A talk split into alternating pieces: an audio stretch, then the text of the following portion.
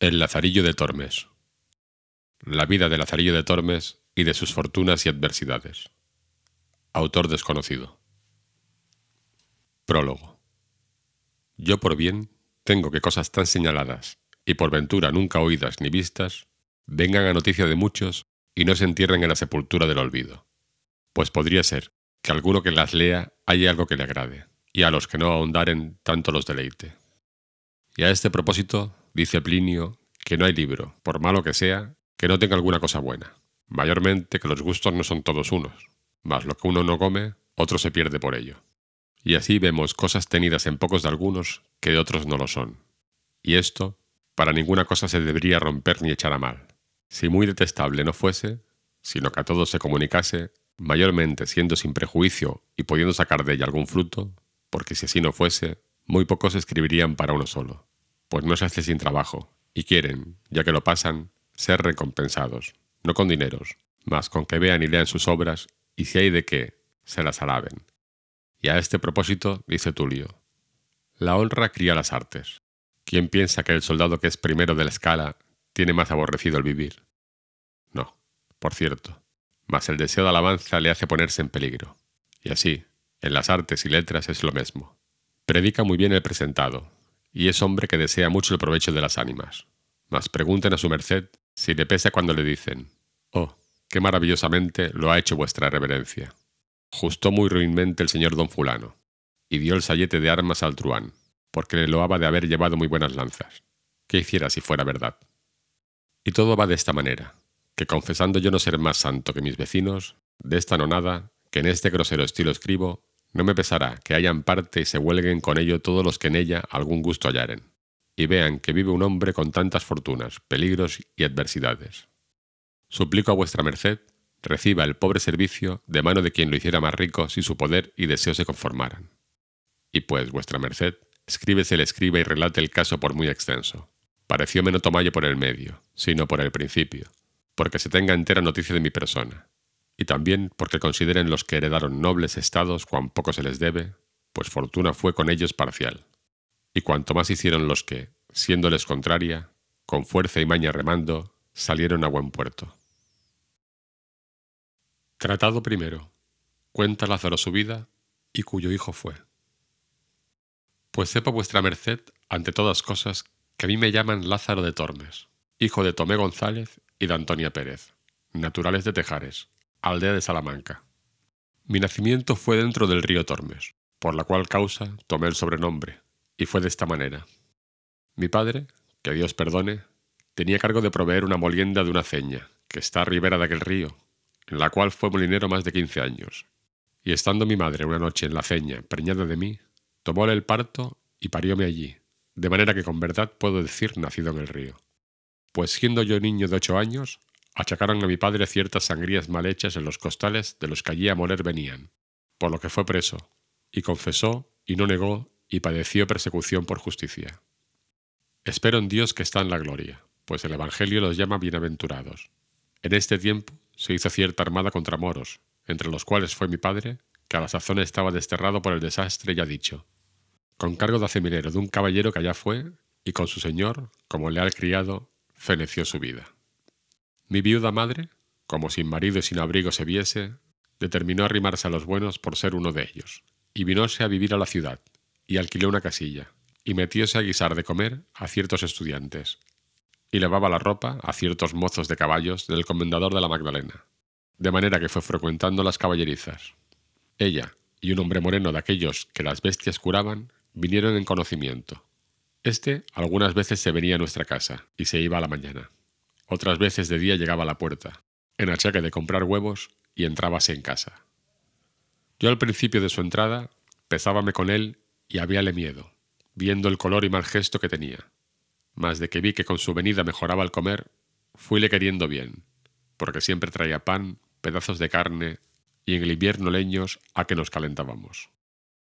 De manera que, continuando con la posada y conversación, mi madre vino a darme un negrito muy bonito, el cual yo brincaba y ayudaba a calentar. Y acuérdome que, estando el negro de mi padre trabajando con el mozuelo, como el niño vi a mi madre y a mis blancos, y a él no, huía de él con miedo para mi madre, y señalando con el dedo decía, Madre Coco. respondió él riendo. Y de puta. Yo, aunque bien muchacho, noté aquella palabra de mi hermanico y dije entre mí, ¿cuántos debe haber en el mundo que huyen de otros porque no se ven en sí mismos? Quiso nuestra fortuna que la conversación del Zaide, que así se llamaba, llegó a oídos del mayordomo, y hecha pesquisa, hallóse que la mitad por medio de la cebada, que para las bestias le daban, hurtaba, y salvados leña, almohazas, mandiles, y las mantas y sábanas de los caballos hacia pérdidas, y cuando otra cosa no tenía, las bestias deserraba, y con todo esto acudía mi madre para criar a mi hermanico. No nos maravillemos de un clérigo ni fraile, porque el uno hurta de los pobres y el otro de casa para sus devotas y para ayuda de otro tanto, cuando a un pobre esclavo el amor le animaba a esto. Y probósele cuanto digo y aún más, porque a mí con amenazas me preguntaban y como niño respondía, y descubría cuánto sabía con miedo, hasta ciertas herraduras que por mandado de mi madre a un herrero vendí. Al triste de mi padrastro azotaron y pringaron, y a mi madre pusieron pena por justicia, sobre el acostumbrado centenario que en casa del sobredicho comendador no entrase, ni al lastimado Zaide en la suya cogiese.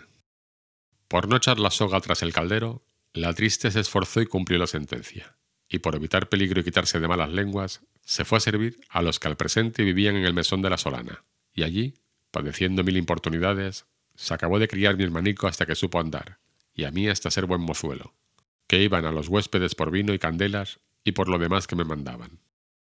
En este tiempo vino a posar al mesón un ciego, el cual, pareciéndole que yo sería para destralle, me pidió mi madre y ella me comentó a él, diciéndole cómo era hijo de un buen hombre, el cual por ensalzar la fe había muerto en la de los gelbes, y que ella confiaba en Dios, no saldría peor hombre que mi padre, y que le rogaba me tratase bien y mirase por mí, pues era huérfano. Él le respondió que así lo haría, y que me recibía no por mozo sino por hijo. Y así le comencé a servir y a adestrar a mi nuevo y viejo amo. Como estuvimos en Salamanca algunos días, pareciéndole mi amo que no era la ganancia su contento, determinó irse de allí, y cuando nos subimos de partir, yo fui a ver a mi madre, y ambos llorando, me dio su bendición y dijo, Hijo, ya sé que no te veré más. Procura ser bueno y Dios te guíe. Criado te y con buen amo te he puesto. Válete por ti. Y así me fui para mi amo, que esperándome estaba. Salimos de Salamanca y llegando a la puente está a la entrada de ella un animal de piedra que casi tiene forma de toro. Y el ciego mandóme que llegase cerca del animal y allí puesto me dijo, Lázaro, llega al oído a este toro y oirás gran ruido dentro de él. Yo simplemente llegué, creyendo ser ansí, y como sintió que tenía la cabeza par de la piedra, afirmó recio la mano y dióme una gran calabaza en el diablo del toro, que más de tres días me duró el dolor de la cornada, y díjome, Necio, aprende que el mozo del ciego un punto de saber más que el diablo, y rió mucha la burla. Parecióme que en aquel instante desperté de la simpleza que como niño dormido estaba. Dije entre mí, ¿verdad dice éste? Que me cumple avivar el ojo y avisar, pues solo soy y pensar como me sepa valer. Comenzamos nuestro camino y en muy pocos días me mostró Jerigonza, y como me viese de buen ingenio, holgábase mucho y decía, Yo oro ni plata no te lo puedo dar, mas avisos para vivir muchos te mostraré. Y fue así que después de Dios éste me dio la vida, y siendo ciego me alumbró y adestró en la carrera de vivir. Huelgo de contar a vuestra merced estas niñerías para mostrar cuánta virtud sea saber los hombres subir siendo bajos y dejarse bajar siendo altos cuanto vicio. Pues tornando al bueno de mi ciego y contando sus cosas, vuestra merced sepa que desde que Dios crió el mundo, ninguno formó más astuto ni sagaz. En su oficio era un águila, cientos y tantas oraciones sabía de coro, un tono bajo, reposado y muy sonable que hacía resonar la iglesia donde rezaba. Un rostro humilde y devoto que con muy bien continente ponía cuando rezaba, sin hacer gestos ni visajes con bocas ni ojos, como otros suelen hacer. Allende de esto, tenía otras mil formas y maneras para sacar el dinero, Decía saber oraciones para muchos y diversos efectos, para mujeres que no parían, para las que estaban de parto, para las que eran mal casadas, que sus maridos las quisiesen bien. Echaba pronósticos a las preñadas, si traía hijo o hija, pues en caso de medicina decía que Galeno no supo la mitad que él para muela, desmayos, males de madre. Finalmente, nadie le decía padecer alguna pasión, que luego no le decía, haced esto, haréis esto otro, cosed tal hierba, tomad tal raíz. Con esto andábase todo el mundo tras él, especialmente mujeres que cuanto les decían creían. De estas sacaba el gran desprovecho con las artes que digo, y ganaba más en un mes que cien ciegos en un año. Mas también quiero que sepa vuestra merced que, con todo lo que adquiría, jamás tan avariento ni mezquino hombre no vi, tanto que me mataba a mí de hambre, y así no me demediaba de lo necesario. Digo verdad, si con mi sutileza y buenas mañas no me supiera remediar, muchas veces me finara de hambre, mas con todo su saber y aviso, le contaminaba de tal suerte que siempre, o las más veces, me cabía lo más y mejor. Para esto le hacía burlas endiabladas, de las cuales contaré algunas, aunque no todas a mi salvo. Él traía el pan y todas las otras cosas en un fardel de lienzo que por la boca se cerraba con una argolla de hierro y su candado y su llave. Y al meterle todas las cosas y sacallas, era con tan gran vigilancia y tanto por contadero, que no bastaba hombre en todo el mundo hacerle menos una migaja. Mas yo tomaba aquella lacería que él me daba, la cual en menos de dos bocados era despachada. Después que cerraba el candado y se descuidaba pensando que yo estaba entendiendo en otras cosas, por un poco de costura, que muchas veces del un lado del fardel descosía y tornaba a coser, sangraba el avariento fardel, sacando no por tasa pan, más buenos pedazos, torreznos y longaniza. Y ansí buscaba conveniente tiempo para rehacer, no la chaza, sino la endiablada falta que el mal ciego me faltaba. Todo lo que podía cisar y hurtar traía medias blancas, y cuando le mandaban rezar y le daban blancas, como él carecía de vista, no había el que se la daba amagado con ella, cuando yo la tenía lanzada en la boca y la media aparejada, que por presto que le echaba la mano, ya iba de mi camino aniquilada en la mitad del justo precio. Quejábaseme el mal ciego, porque al tiento luego conocía y sentía que no era blanca entera, y decía, ¿qué diablos es esto? Que después que conmigo estás no me dan sino medias blancas, y de antes una blanca y un maravedí hartas veces me pagaban. En ti debe estar esta desdicha. También él abreviaba al rezar, y la mitad de la oración no acababa, porque me tenía mandando que en yéndose él que la mandaba rezar, le tirase por el cabo del capuz. Yo así lo hacía. Luego él tornaba a dar voces, diciendo, mandan rezar tal y tal oración, como suelen decir. Usaba poner cabes y un jarrillo de vino cuando comíamos, y yo muy de presto le hacía y daba un par de besos callados y tornaba a su lugar. Mas turóme poco, porque en los tragos conocía la falta, y por reservar su vino a salvo nunca después desamparaba el jarro. Antes lo tenía por el asa asido, mas no había piedra imán que así trajese así como yo con una paja larga de centeno, que para aquel menester tenía hecha, la cual, metiéndola en la boca del jarro, chupando el vino lo dejaba buenas noches. Mas como fuese el traidor tan astuto, pienso que me sintió, y dende en adelante mudó propósito y asentaba su jarro entre las piernas, y atrapábale con la mano, y ansí bebía seguro. Yo, como estaba hecho al vino, moría por él, y viendo que aquel remedio de la paja no me aprovechaba ni valía, acordé en el suelo del jarro hacerle una fuentecilla y agujero sotil, y delicadamente, como una muy delgada tortilla de cera, taparlo, y al tiempo de comer, fingiendo haber frío, entrábame entre las piernas del triste ciego a calentarme en la pobrecilla lumbre que teníamos, y al calor de ella, luego derretida la cera, por ser muy poca, comenzaba la fuentecilla a destillarme en la boca, la cual yo de tal manera ponía que maldita la gota se perdía. Cuando el pobreto iba a beber, no hallaba nada. Espantábase, maldecía, daba al diablo el jarro y el vino, no sabiendo qué podía ser. No diréis, tío, que os lo bebo yo, decía. Pues no le quitáis de la mano. Tantas vueltas y tiento dio el jarro que halló la fuente y cayó en la burla. Mas así lo disimuló como si no lo hubiera sentido. Y luego otro día, teniendo yo rezumando mi jarro como solía, no pensando en el daño que me estaba aparejado, ni que el mal ciego me sentía, sentéme como solía, estando recibiendo aquellos dulces tragos, mi cara puesta hacia el cielo, un poco cerrados los ojos por mejor gustar el sabroso licor, sintió el desesperado ciego que ahora tenía tiempo de tomar de mi venganza y con toda su fuerza. Alzando con dos manos aquel dulce y amargo jarro, le dejó caer sobre mi boca, ayudándose, como digo, con todo su poder. De manera que el pobre Lázaro, que de nada de esto se guardaba, antes, como otras veces, estaba descuidado y gozoso. Verdaderamente me pareció que el cielo, con todo lo que en él hay, me había caído encima. Fue tal el golpecillo que me desatinó y sacó de sentido, y el jarrazo tan grande que los pedazos de él se me metieron por la cara, rompiéndomela por muchas partes, y me quebró los dientes, sin los cuales hasta hoy día me quedé. Desde aquella hora quise mal al mal ciego, y aunque me quería, y regalaba y me curaba, bien vi que se había holgado del cruel castigo. Lavóme con vino las roturas que con los pedazos del jarro me había hecho, y sonriendo se decía, ¿Qué te parece, Lázaro? Lo que te enfermó te sana y da salud, y otros donaires que a mi gusto no lo eran. Ya que estuve medio bueno de mi negra trepa y cardenales, considerando que a pocos golpes tales el cruel ciego ahorraría de mí, quise yo ahorrar de mas no lo hice tan presto por hacello más a mi salvo y provecho. Y aunque yo quisiera asentar mi corazón y perdonalle el jarrazo, no daba lugar el maltratamiento que el mal ciego dende allí adelante me hacía, que sin causa ni razón me hería, dándome coscorrones y repelándome. Y si alguno le decía por qué me trataba tan mal, Luego contaba el cuento del jarro diciendo, Pensaréis que este mi mozo es algún inocente, pues oíd si el demonio ensayara otra tal hazaña. Santiguándose los que lo oían, decían, Mira, ¿quién pensará de un muchacho tan pequeño tal ruindad? Y reían mucho el artificio, y decíanle, Castigadlo, castigadlo, que de Dios lo habréis. Y él con aquello nunca otra cosa hacía. Y en esto yo siempre le llevaba por los peores caminos, y adrede, por le hace mal y daño, si había piedras, por ellas, si lodo, por lo más alto, que aunque yo no iba por lo más enjuto, holgábame a mí de quebrar un ojo por quebrar dos al que ninguno tenía. Con esto siempre, con el cabo alto del tiento, me atentaba el cocodrillo, el cual siempre traía lleno de tolondrones y pelados de sus manos. Y aunque yo juraba no lo hacer con malicia, sino por no hallar mejor camino, no me aprovechaba ni me creía más. Tal era el sentido y el grandísimo entendimiento del traidor.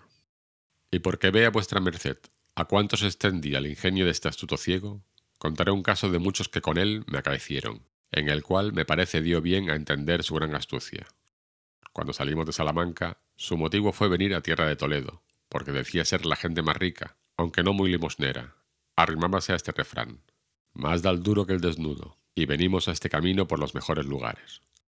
Donde hallaba buena acogida y ganancia, deteníamonos, donde no, al tercero día hacíamos San Juan. Acaeció que llegando a un lugar que llaman Almorox, al tiempo que cogían las uvas, un vendimiador le dio un racimo de ellas en limosna, y como suelen ir los cestos maltratados, y también porque la uva en aquel tiempo está muy madura, desgranábasele el racimo en la mano, para echarlo en el fardel tornábase mosto, y lo que a él se llegaba. Acordó de hacer un banquete, ansí por no lo poder llevar como por contentarme, que aquel día me había dado muchos rocillazos y golpes, sentámonos en un valladar y dijo, Ahora quiero yo usar contigo de una liberalidad, y es que ambos comamos este racimo de uvas, y que hayas del tanta parte como yo. Partillo hemos de esta manera. Tú picarás una vez y yo otra, con tal que me prometas no tomar cada vez más de una uva. Yo haré lo mismo hasta que lo acabemos, y de esta suerte no habrá engaño. Hecho ansí el concierto, comenzamos, mas luego el segundo lance, el traidor mudo de propósito y comenzó a tomar de dos en dos considerando que yo debería hacer lo mismo. Como vi que él quebraba la postura, no me contenté ir a la par con él, mas aún pasaba delante, dos a dos y tres a tres, y como podía las comía. Acabado el racimo, estuvo un poco con el escobajo en la mano y meneando la cabeza dijo, Lázaro, engañado me has. Juraré yo a Dios que has tú comido las uvas tres a tres. No comí, dije yo, mas ¿por qué sospecháis eso? Respondió el sagacísimo ciego. ¿Sabes en qué veo que las comiste tres a tres? En que comía yo dos a dos y callabas. A lo cual yo no respondí. Yendo que íbamos ansí por debajo de unos soportales en Escalona, a donde a la sazón estábamos en casa de un zapatero, había muchas sogas y otras cosas que de esparto se hacen, y parte de ellas dieron a mi mano en la cabeza, el cual, alzando la mano, tocó en ellas y viendo lo que era, díjome, Anda presto, muchacho, salgamos de entre tan mal manjar, que ahoga sin comerlo.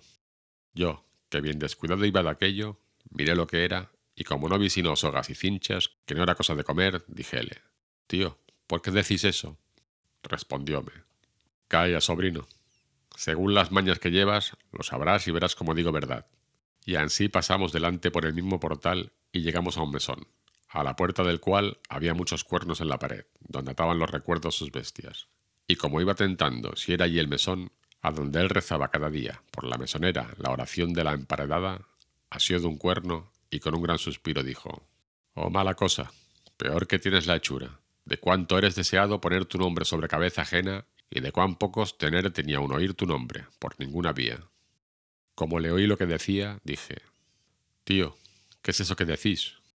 Calla, sobrino, que algún día te daré este, que en la mano tengo alguna mala comida y cena. No le comeré yo, dije, y no me la dará. Yo te digo verdad, si no, verlo has, si vives. Y en pasamos adelante hasta la puerta del mesón, a donde pluguiera Dios nunca ya llegáramos, según lo que me sucedía en él. Era todo lo que más rezaba por mesoneras y por bodegoneras y turoneras y rameras, y ansí por semejantes mujercillas, que por hombre casi nunca le vi decir oración. Reíme entre mí, y aunque muchacho noté mucho la discreta consideración del ciego. Mas por no ser prolijo, dejo de contar muchas cosas, así graciosas como de notar, que con este mi primer amo me acaecieron, quiero decir el despidiente y con él acabar. Estábamos en Escalona, villa del duque de ella, en un mesón, y diome un pedazo de longaniza que las ase.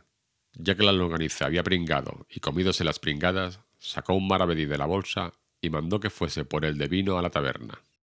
Pusóme el demonio al aparejo delante de los ojos, el cual, como suelen decir, hace al ladrón. Y fue que había cabe el fuego un nabo pequeño, larguillo y ruinoso, y tal que, por no ser para la olla, debió ser echado allí. Y como al presente nadie estuviese sino él y yo solos, como me vi con apetito goloso, habiéndome puesto dentro el sabroso olor de la longaniza, del cual solamente sabía que había de gozar, no mirando qué me podría suceder, pues puesto todo el temor por cumplir con el deseo, en tanto que el ciego sacaba de la bolsa el dinero, saqué la longaniza y muy presto metí el sobredicho nabo en el asador, el cual mi amo, dándome el dinero para el vino, tomó y comenzó a dar vueltas al fuego, queriendo asar al que de ser cocido por sus deméritos había escapado. Yo fui por el vino, con el cual no tardé en despachar la longaniza, y cuando vine hallé al pecador del ciego que tenía entre dos rebanadas apretado el nabo, al cual aún no había conocido por no lo haber tentado con la mano. Como tomase las rebanadas y mordiese en ellas, pensando también llevar parte de la longaniza, hallóse en frío con el frío nabo. Alteróse y dijo, ¿Qué es esto, Lazarillo? Lacerado de mí, dije yo. ¿Queréis a mí echar algo? Yo no vengo de traer el vino. Alguno estaba ahí y por burlar haría esto. No, no, dijo él, que yo no he dejado el asador de la mano, no es posible. Yo torné a jurar y perjurar que estaba libre de aquel trueco y cambio, mas poco me aprovechó, pues a las astucias del maldito ciego nada se le escondía. Levantándose y asióme por la cabeza, y llegóse a olerme, y como debió sentir el huelgo, a uso de buen podenco, por mejor satisfacerse de la verdad, y con la gran agonía que llevaba, asiéndome con las manos, abríame la boca más a su derecho y desententadamente metí la nariz, la cual él tenía luenga y afilada, y a aquella sazón con el enojo se había aumentado en palmo, con el pico de la cual me llegó a la gulilla. Y con esto, y con el gran miedo que tenía, y con la brevedad del tiempo, la negra longaniza aún no había hecho asiento en el estómago, y lo más principal, con el destiento de la cumplidísima nariz medio cuasi ahogándome, todas estas cosas se juntaron y fueron causa que leche y golosina se manifestase y lo suyo fuese devuelto a su dueño. De manera que antes que el mal ciego sacase de mi boca su trompa, tal alteración sintió mi estómago que le dio con el hurto en ella, de suerte que su nariz y la negra mal mascada longaniza a un tiempo salieron de mi boca. Oh, gran Dios, quién estuviera aquella hora sepultado, que muerto ya lo estaba.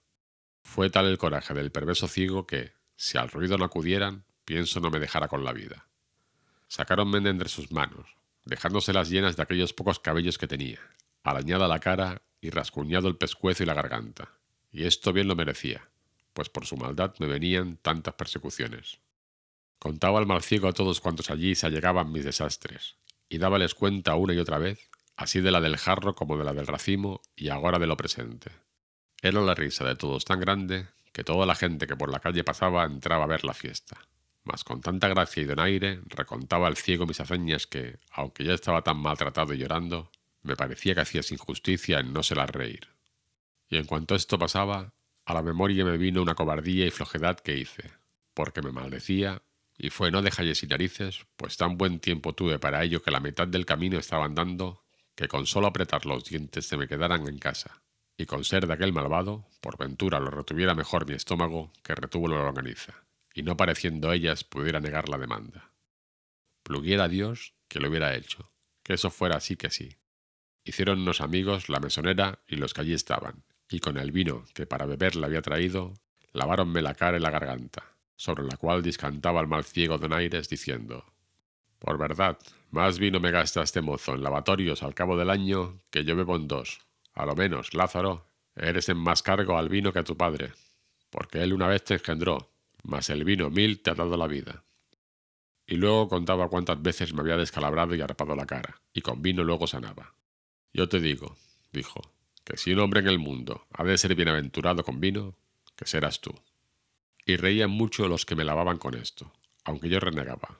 Mas el pronóstico del ciego no salió mentiroso, y después acá muchas veces me acuerdo de aquel hombre, que sin duda debía tener espíritu de profecía.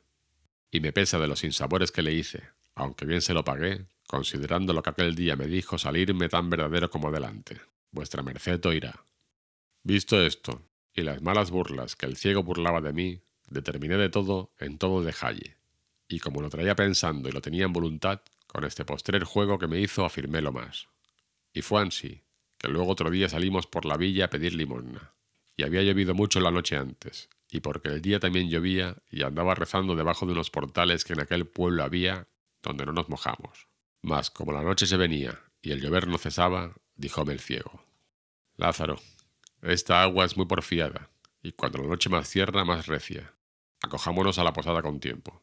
Para ir allá, habíamos de pasar un arroyo que con la mucha agua iba grande.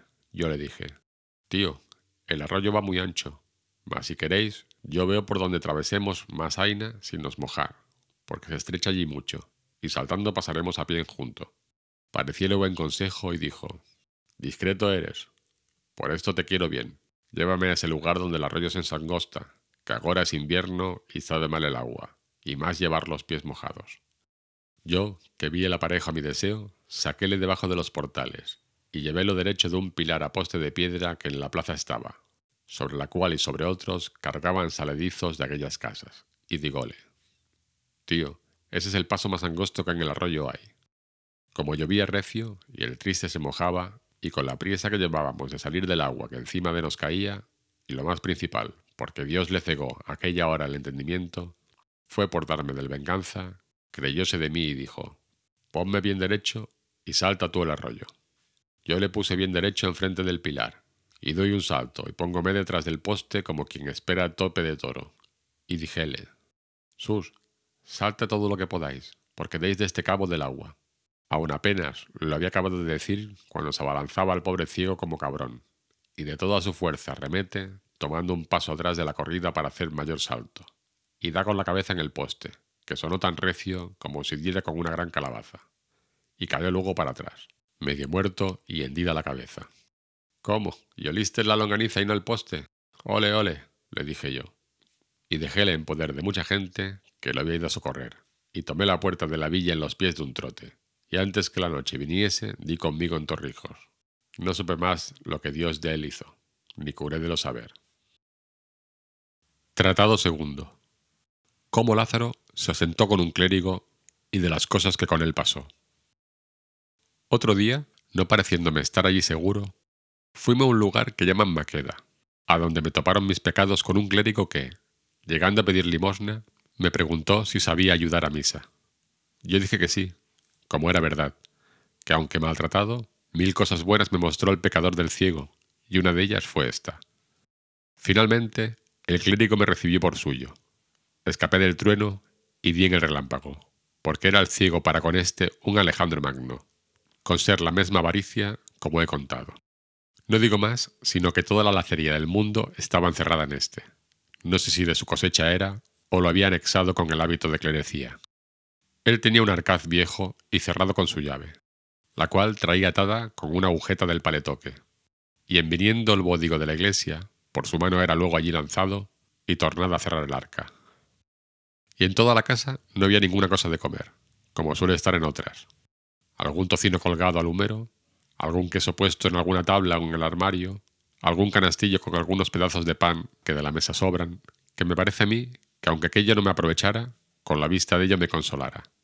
Solamente había una horca de cebollas, y tras la llave en una cámara en lo alto de la casa. De estas tenía yo de ración una para cada cuatro días, y cuando le pedía la llave para ir por ella, si alguno estaba presente, echaba mano al falso pecto y con gran continencia la desataba y me la daba diciendo Toma, y vuélvela luego, y no hagáis sino golosinar, como si debajo de ella estuvieran todas las conservas de Valencia, con no haber en la dicha cámara, como dije, Maldita la otra cosa que las cebollas colgadas de un clavo, las cuales él tenía tan bien por cuenta que si por malos de mis pecados me desmandara más de mi tasa, me costara caro. Finalmente, yo me finaba de hambre, pues ya que conmigo tenía poca caridad, consigo usaba más. Cinco blancas de carne era su ordinario para comer y cenar.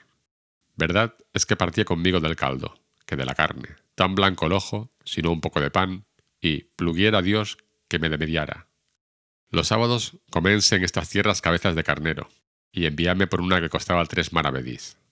Aquella le cocía y comía los ojos y la lengua y el cogote y sesos y la carne que en las quijadas tenía, y dábame todos los huesos roídos, y dábamelos en el plato, diciendo, Toma, come, triunfa, que para ti es el mundo, mejor vida tienes que el Papa. Tal te la de Dios, decía yo paso entre mí. A cabo de tres semanas que estuve con él, vine a tanta flaqueza que no me podía tener en las piernas de pura hambre. Vime claramente ir a la sepultura, si Dios y mi saber no me remediaran. Para usar de mis mañas no tenía parejo, por no tener en qué dalle salto, y aunque algo hubiera, no podía cegalle, como hacía al que Dios perdone, si de aquella calabaza feneció, que todavía, aunque astuto, con faltalle aquel preciado sentido no me sentía. Mas estotro, ninguno hay que tan aguda vista tuviera como él tenía. Cuando al orfetorio estábamos, ninguna blanca en la concha caía que no era del registrada. El un ojo tenía en la gente y el otro en mis manos. Bailábanle los ojos en el casco como si fueran de azogue. Cuantas blancas ofrecían tenían por cuenta, y acabado el ofrecer, luego me quitaba la concheta y la ponía sobre el altar. No era yo señor de asirle una blanca todo el tiempo que con él viví, o por mejor decir, morí. De tal taberna nunca le traje una blanca de vino, mas aquel poco que de la ofrenda había metido en su arcaz acompasada de tal forma que le duraba toda la semana, y por ocultar su gran mezquindad decíame, Mira, mozo, los sacerdotes han de ser muy templados en su comer y beber, y por esto yo no me desmando como otros. Mas el lacerado mentía falsamente, porque en cofradías y mortuorios que rezamos, a costa ajena comía como lobo y bebía más que un saludador. Y porque dije de mortuorios, Dios me perdone, que jamás fui enemigo de la naturaleza humana sino entonces, y esto era porque comíamos bien y me hartaban. Deseaba y aún rogaba a Dios que cada día matase el suyo. Y cuando dábamos sacramento a los enfermos, especialmente la extrema unción, como manda el clérigo rezar a los que están allí, yo cierto no era el postrero de la oración, y con todo mi corazón y buena voluntad rogaba al Señor. No que la echase a la parte que más servido fuese, como se suele decir, mas que le llevase de aqueste mundo. Y cuando alguno de estos escapaba, Dios me lo perdone, que mil veces le daba al diablo, y el que se moría, otras tantas bendiciones llevaba de mis dichas. Porque en todo el tiempo que allí estuve, que sería casi seis meses, solas veinte personas fallecieron, y estas bien creo que las maté yo, o por mejor decir, murieron a mi recuesta, porque viendo el Señor mi rabiosa y continua muerte, pienso colgaba de matarlos por darme a mi vida. Más de lo que al presente padecía, remedio no hallaba, que si el día que enterrábamos yo vivía, los días que no había muerto, por quedar bien bezado de la hartura, tornando a mi cotidiana hambre, más lo sentía. De manera que nada hallaba descanso, salvo en la muerte, que yo también para mí, como para los otros, deseaba algunas veces, mas no la había, aunque estaba siempre en mí. Pensé muchas veces irme de aquel mezquino amo, mas por dos cosas lo dejaba. La primera, por no me atrever a mis piernas, por temer de la flaqueza que de pura hambre me venía, y la otra, consideraba y decía, yo he tenido dos amos. El primero traíame muerto de hambre y dejándole, topé con este otro, que me tiene ya con ella en la sepultura. Pues si de este desisto y doy en otro más bajo, ¿qué será sino fenecer? Con esto no me osaba menear, porque tenía por fe que todos los grados había de hallar más ruines, y a bajar otro punto no sonara Lázaro ni se oyera en el mundo. Pues, estando en tal aflicción, cual plega el Señor librar de ella a todo fiel cristiano, y sin saber darme consejo, viéndome ir de mal en peor, un día, que el cuitado ruin y lacerado de mi amo había ido fuera del lugar, llegóse acaso a mi puerta un caldero, el cual yo creo que fue ángel enviado a mí por la mano de Dios en aquel hábito. Preguntóme si tenía algo que adobar. En mí teníades bien que hacer, y no haríades poco si me remediases. Dije paso, que no me oyó. Mas como no era tiempo de gastarlo en decir gracias, alumbrado por el Espíritu Santo le dije, Tío, una llave de esta arca he perdido, y temo mi señor me azote. Por vuestra vida. Veáis si en esas que traéis hay alguna que le haga, que yo os la pagaré. Comenzó a probar el angélico caldero una y otra de un gran sartal que de ellas traía, y yo ayudale con mis flacas oraciones. Cuando no me cato, veo en figura de panes, como dicen, la cara de Dios dentro del arcaz, y abierto, díjele, yo no tengo dineros que os dar por la llave, mas tomad de ahí el pago. Él tomó un bodigo de aquellos, el que mejor le pareció, y dándome mi llave se fue muy contento, dejándome más a mí. Mas no toqué nada por el presente, porque no fuese la falta sentida, y aún, porque me vi de tanto bien señor, parecióme que la hambre no se me osaba llegar. Vino el mísero de mi amo, y quiso Dios no miró en la oblada que el ángel había llevado. Y otro día, en saliendo de casa, abro mi paraíso panal y tomo entre las manos y dientes un bodigo, y en dos credos le hice invisible, no se me olvidando el arca abierta. Y comienzo a barrer la casa con mucha alegría, pareciéndome con aquel remedio remediar desde en adelante la triste vida. Y así estuve con ello aquel día y otro gozoso. Mas no estaba en mi dicha que me durase mucho aquel descanso, porque luego al tercer día me vino la terciana derecha, y fue que veo a deshora a que me mataba de hambre sobre nuestro arcaz volviendo y revolviendo, contando y tornando a contar los panes. Yo disimulaba, y en mi secreta oración y devociones y plegarias decía, San Juan y ciégale. Después que estuvo un gran rato echando la cuenta, por días y dedos contando dijo, si no tuviera tan buen recaudo este arca, yo dijera que me habían tomado de ella panes. Pero de hoy más, solo por cerrar la puerta a la sospecha, quiero tener buena cuenta con ellos. Nueve quedan y un pedazo. Nuevas malas te de Dios, dije yo entre mí. Parecióme, con lo que dijo, pasarme el corazón con saeta de Montero, y comenzóme el estómago a escarbar de hambre, viéndose puesto en la dieta pasada. Fue fuera de casa. Yo, por consolarme, abro el arca, y como vi el pan, comencé lo de adorar, no osando recibillo. Contélos, si a dicha el lacerado cerrara, y hallé su cuenta más verdadera que yo quisiera. Lo más que yo pude hacer fue dar en ello mil besos. Y lo más delicado que yo pude, del partido partí un poco al pelo que él estaba. Y con aquel pasé aquel día, no tan alegre como el pasado. Mas como el hambre creciese, mayormente que tenía el estómago hecho a más pan aquellos dos o tres días ya dichos, moría mala muerte, tanto que otra cosa no hacía en viéndome solo sino abrir y cerrar el arca y contemplar en aquella cara de Dios que así dicen los niños. Mas el mismo Dios, que socorre a los afligidos, viéndome en tal estrecho, trujo a mi memoria un pequeño remedio que, considerando entre mí, dije, este arquetón es viejo y grande y roto por algunas partes, aunque pequeños agujeros. Puede ser pensar que ratones, entrando en él, hacen dañas de pan. Sacarlo entero no es cosa conveniente, porque verá la falta el que en tanta me hace vivir esto bien se sufre. Y comienzo a desmigajar el pan sobre unos no muy costosos manteles que allí estaban. Y tomo uno y dejo otro, de manera que en cada cual de tres o cuatro desmigajé su poco. Después, como quien toma grajea, lo comí, y algo me consolé. Mas él, como viniese a comer y abriese el arca, vio el mal pesar, y sin duda creyó ser ratones los que el daño habían hecho, porque estaba muy al propio contrahecho de como ellos lo suelen hacer. Miró todo el arcaz de un cabo a otro y viole ciertos agujeros por donde sospechaba haber entrado.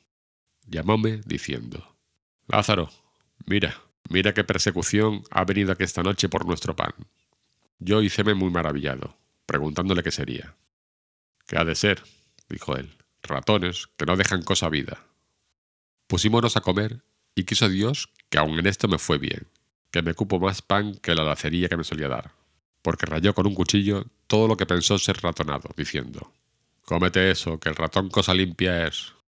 Y si aquel día, añadiendo la ración del trabajo de mis manos, o de mis uñas, por mejor decir, acabamos de comer, aunque yo nunca empezaba.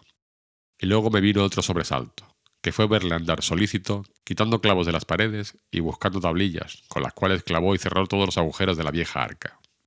Oh, señor mío, dije yo entonces, a cuánta miseria y fortuna y desastres estamos puestos los nacidos y cuán poco duran los placeres de esta nuestra trabajosa vida.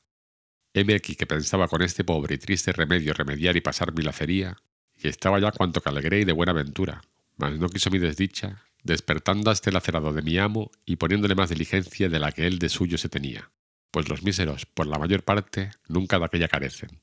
Ahora, cerrando los agujeros del arca, ciérrase la puerta a mi consuelo y la abriese a mis trabajos. Así lamentaba yo, en tanto que mi solícito carpintero con muchos clavos y tablillas dio fin a sus obras diciendo Agora, donos traidores ratones, convieneos mudar a propósito, que en esta casa mala medra tenéis.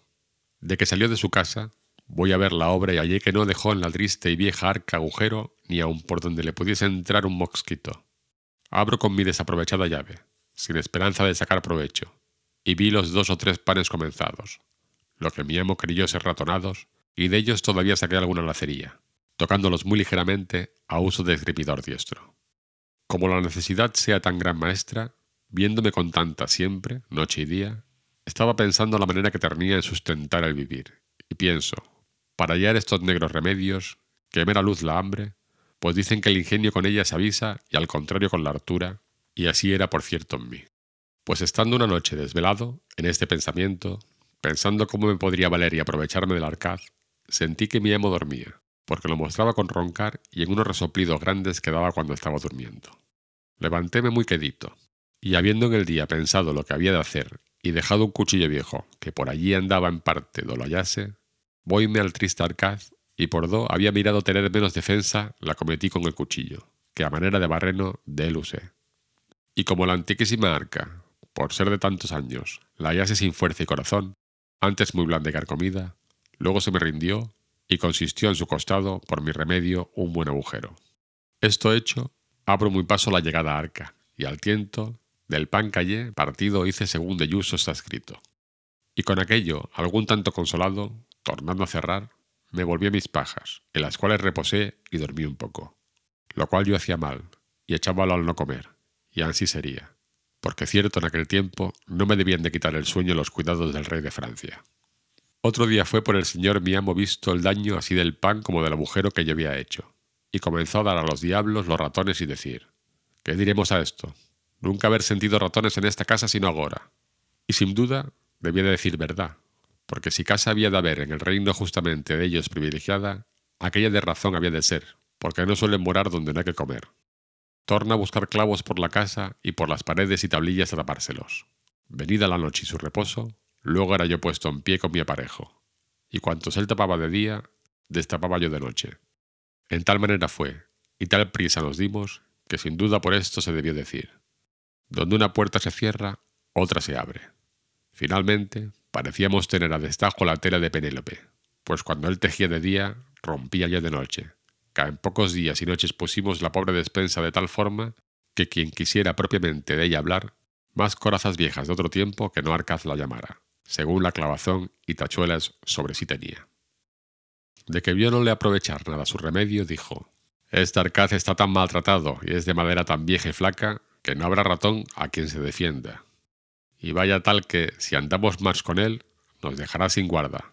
Y aún lo peor, que aunque hace poca, todavía hará falta faltando, y me pondrá en costa de tres o cuatro reales. El mejor remedio que hallo, pues el de hasta aquí no aprovecha. Armaré por de dentro a estos ratopes malditos.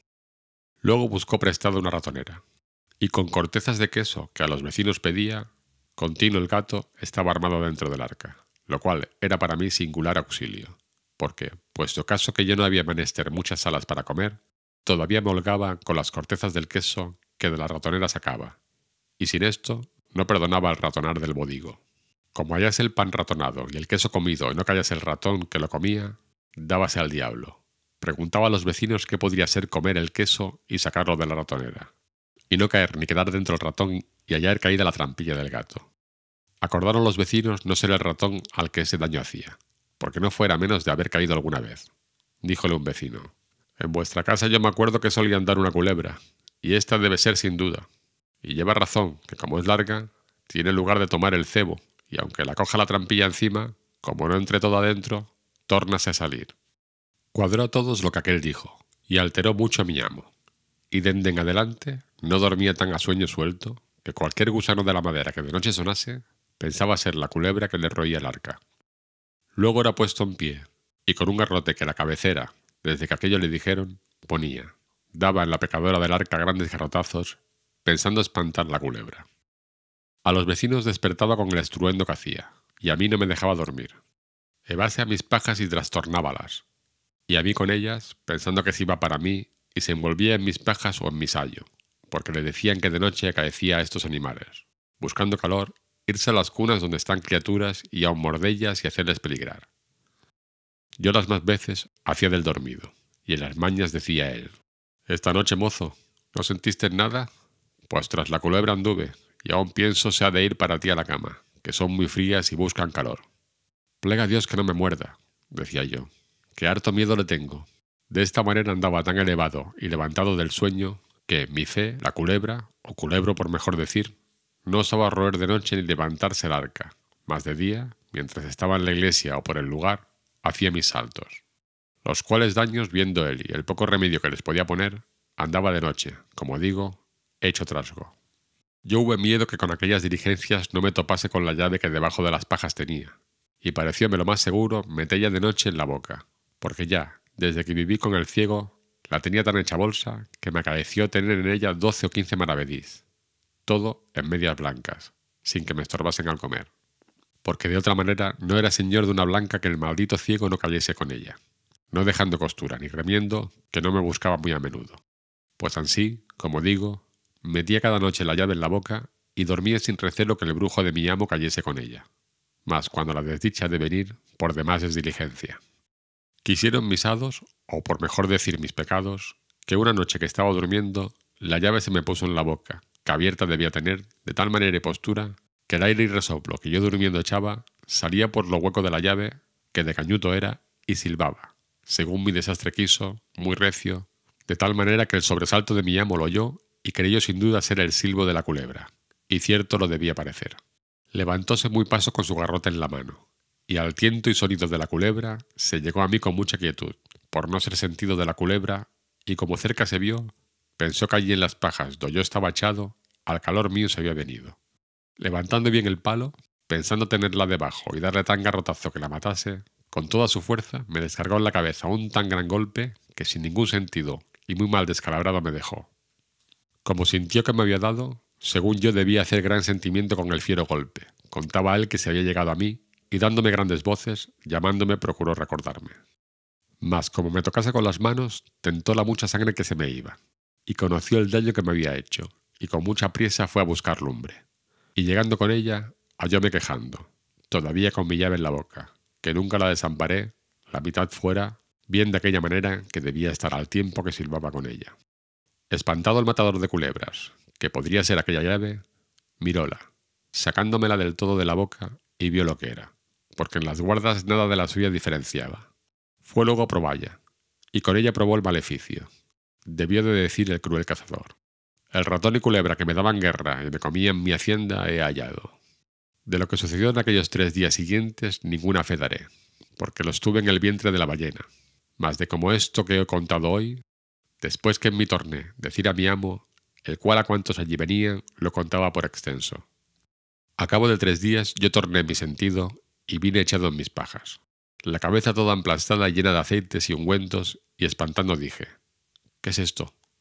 Respondióme el cruel sacerdote, a fe, que los ratones y culebras que me destruían ya los he cazado. Y miré por mí y vime tan maltratado que luego sospeché mi mal. A esta hora entró una vieja que ensalmaba y los vecinos y comiénzame a quitar trapos de la cabeza y curar el garrotazo.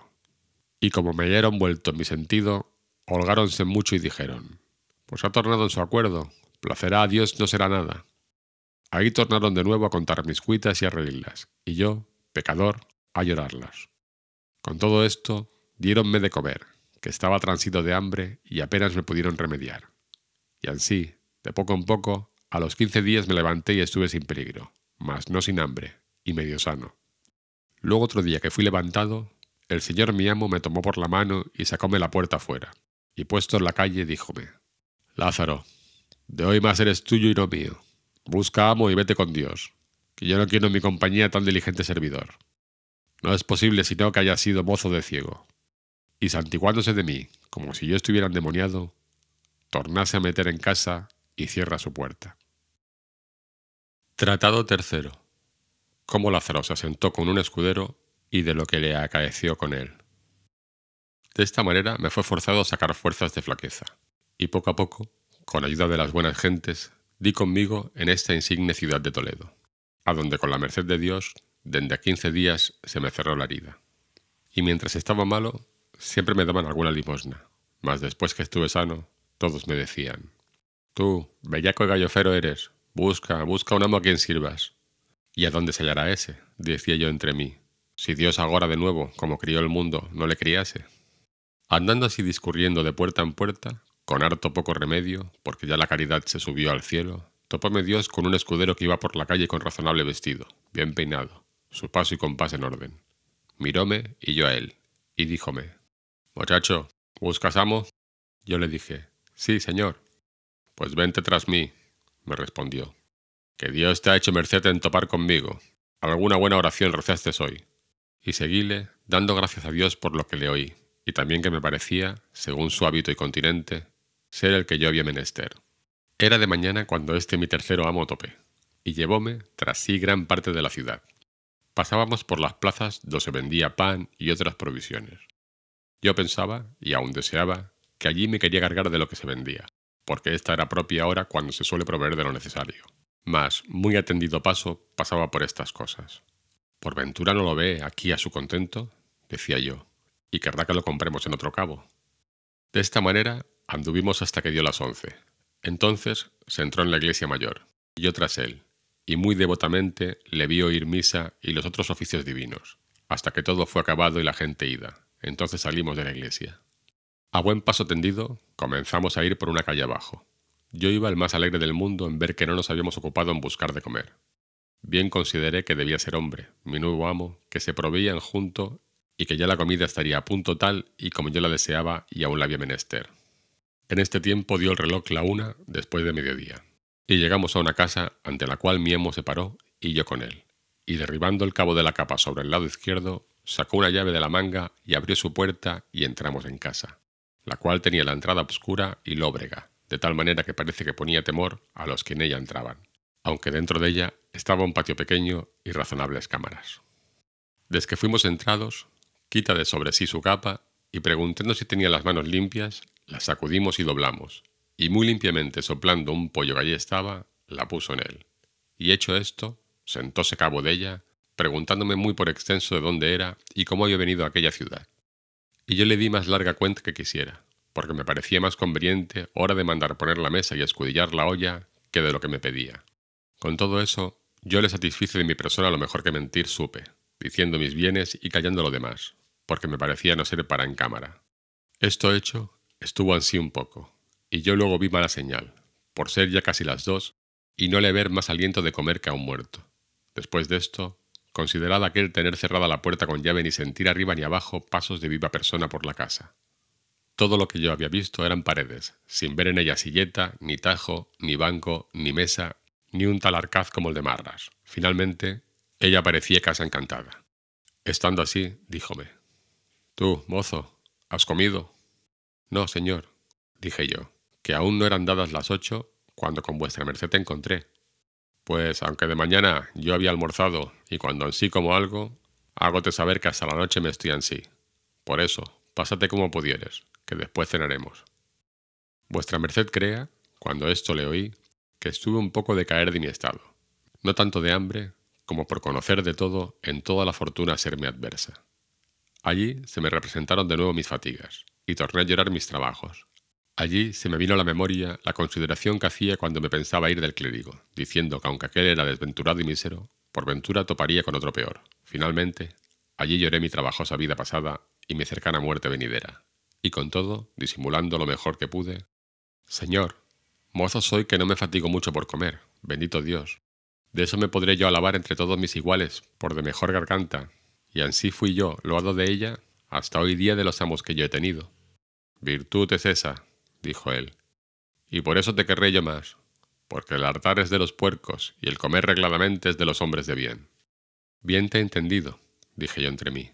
Maldita tanta medicina y bondad como aquestos, mis amos, que yo hallo, hallan en el hambre. Púseme a un cabo del portal y saqué unos pedazos de pan del seno, que me habían quedado de los de por Dios. Él, que vio esto, díjome, Ven acá, mozo, ¿qué comes? Yo lleguéme a él y mostréle el pan. Tomóme él un pedazo de tres que eran el mejor y más grande, y díjome, Por mi vida, que parece este buen pan. ¿Y cómo? Ahora, dije yo, Señor, ¿es bueno? Sí, a fe, dijo él. ¿A dónde lo viste? ¿Si es amasado de manos limpias? No sé yo eso, le dije. Mas a mí no me pone asco el sabor de ello. Así plega Dios, dijo el pobre de mi amo. Y llevándolo a la boca, comenzó a dar en él tan fieros bocados como yo en el otro. Sabrosísimo pan está, dijo, por Dios.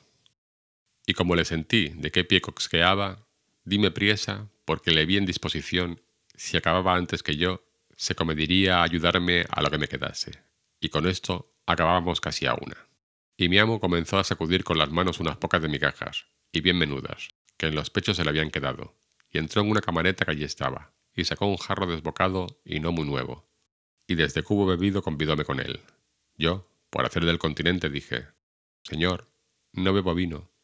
Agua es, me respondió, bien puedes beber. Entonces tomé el jarro y bebí, no mucho, porque de sed no era mi congoja. Así estuvimos toda la noche, hablando en cosas que me preguntaba, a las cuales yo le respondí lo mejor que supe. En este tiempo metióme en la cámara donde estaba el jarro de que bebimos, y díjome, Bozo, párate allí y verás cómo hacemos esta cama, para que la sepas hacer de aquí adelante. Pusóme de un cabo y él del otro, y hicimos la negra cama, en la cual no había mucho que hacer, porque ella tenía sobre unos bancos un cañizo, sobre el cual estaba tendida la ropa que, por no estar muy continuada a lavarse, no parecía colchón, aunque servía de él, con harta menos lana que era menester. Aquel tendimos, haciendo cuenta de la balandalle, lo cual era imposible, porque de lo duro mal se puede hacer blando. El diablo de la enjalma maldita la cosa tenía dentro de sí, que puesto sobre el cañizo todas las cañas se señalaban y parecían a lo propio entrecuesto de flaquísimo puerco, y sobre aquel hambriento colchón un alfamar de mesmo jaez, del cual el color ya no pudo alcanzar, hecha la cama, y la noche venida, díjome, Lázaro, ya es tarde, y de aquí a la plaza hay gran trecho. También en esta ciudad andan muchos ladrones que siendo de noche capean. Pasemos como podamos y mañana, venido el día. Dios hará merced, porque yo, por estar solo, no estoy proveído. Antes he comido estos días por allá fuera, mas ahora hacerlo hemos de otra manera. Señor, de mí, dije yo, ninguna pena tenga vuestra merced, que sé pasar una noche y aún más si es menester, sin comer. Vivirás más y más sano, me respondió, porque como decíamos hoy, no hay tal cosa en el mundo para vivir mucho que comer poco. Si por esa vía es, dije entre mí, nunca yo moriré, que siempre he guardado esta regla por fuerza, y aun espero mi desdicha tenella toda mi vida. Y acostóse en la cama, poniendo por cabecera las calzas y el jubón, y mandóme echar a sus pies, lo cual yo hice. Mas, maldito el sueño que yo dormí, porque las cañas y mis salidos huesos en toda la noche dejaron de rifar y encenderse, que con mis trabajos, males y hambre, pienso que mi cuerpo no había libra de carne, y también, como aquel día no había comido casi nada, rabiaba de hambre, la cual con el sueño no tenía amistad. Maldíjeme mil veces, Dios me lo perdone, y a mi ruin fortuna, allí los más de la noche, y, lo peor, no osándome resolver por no despertalle, pedí a Dios muchas veces la muerte. La mañana venida, levantámonos, y comienza a limpiar y sacudir sus calzas y jubón y sayo y capa, y yo que le servía de pelillo, y vistese muy a su placer despacio. Echéle aguamanos, peinóse, y puso su espada en el talabarte, y al tiempo que la ponía, díjome, Oh, si supieses, mozo, qué pieza es esta, no hay marco de oro en el mundo porque yo la diese, mas ansí ninguna de cuantas Antonio hizo, no acertó a ponelle los aceros tan prestos como ésta los tiene. Y sacóla de la vaina y tentóla con los dedos, diciendo, Vesla aquí, yo me obligo con ella a cercenar un copo de lana. Y yo dije entre mí, y yo con mis dientes, aunque no son de acero, un pan de cuatro libras. Tornóla a meter y ciñósela y un sartal de cuentas gruesas de talabarte, y con un paso sosegado y el cuerpo derecho, haciendo con él y con la cabeza muy gentiles meneos, echando el cabo de la capa sobre el hombro y a veces sobre el brazo, y poniendo la mano derecha en el costado, salió por la puerta diciendo, Lázaro, mira por la casa en tanto que voy a oír misa, y haz la cama, y ve por la vasija de agua al río, que aquí abajo está, y cierra la puerta con llave, no nos hurten algo, y ponla aquí al quicio, porque si yo viniera en tanto pueda entrar. Y súbese por la calle arriba, con tan gentil semblante y continente, que quien no lo conociera pensara ser muy cercano pariente del conde de Arcos, o a lo menos camarero que le daba de vestir.